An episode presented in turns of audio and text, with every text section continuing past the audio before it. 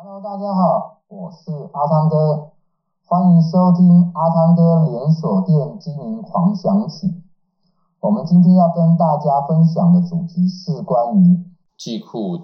的管理部分。那如果我们在盘点的时候碰到季库的商品，应该怎么办？呃，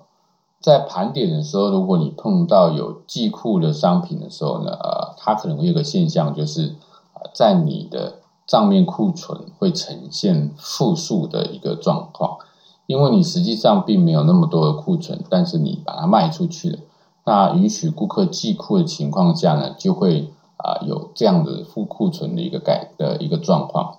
所以呢，在盘点的时候，我们碰到有季库商品的时候，我们一定会先请门市哦，把它列册出来，就是把清单列出来，然后呢，明确好到底哪一些 item 有多少数量是呃有这个季库的。那从这里面呢，再进行啊、一些调整的部分。这样子在呃季库的商品的数量，跟我实际账上的数量，跟我在呃实际盘点出来的商品的数量，才能够呈现出正确的一个呃数字。那这是在呃盘点的时候遇到记库商品的一个处理方法。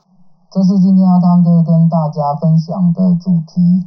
我们下一个主题见，拜拜。